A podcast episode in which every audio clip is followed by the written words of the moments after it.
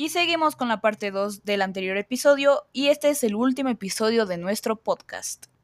Y continuamos con el número 6. Forno Campo de Flori en Roma, Italia. En la capital italiana se encuentra este local de pizzas al taglio para llevar. Se trata de un tradicional horno en el que elaboran, además de panes y bollería casera, una impresionante pizza blanca, con aceite de oliva, romero y sal. Ideal para reponer fuerzas mientras se continúa de ruta por la ciudad. Si se prefiere con más ingredientes no hay problema, ya que tienen opciones para todos los gustos. Número 7. Segunda Pizza Wolo en Florencia, Italia. Famosa por sus pizzas de masa gruesa, esta pizzería florentina acoge cada día clientes tanto nacionales como extranjeros, que acuden a degustar sus recetas napolitanas recién salidas de su horno de leña. Ambiente amigable y mucho movimiento, ya que el servicio es rápido y eficaz. Y para rematar la visita, nada como pedir una porción de su delicioso tiramisú casero. Número 8. Pizzería Guerrín en Buenos Aires, Argentina.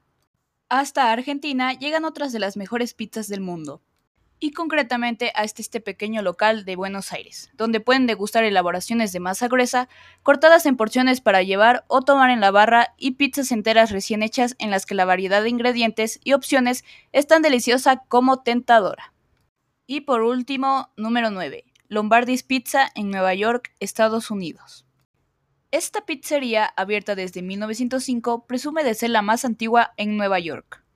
Es por ello que se considera que ya forma parte de esta gran ciudad.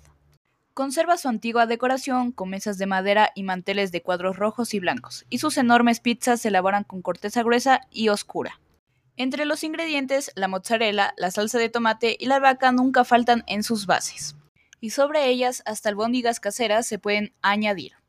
Si alguna vez van a uno de estos restaurantes, díganme si es verdad de las reseñas que tienen.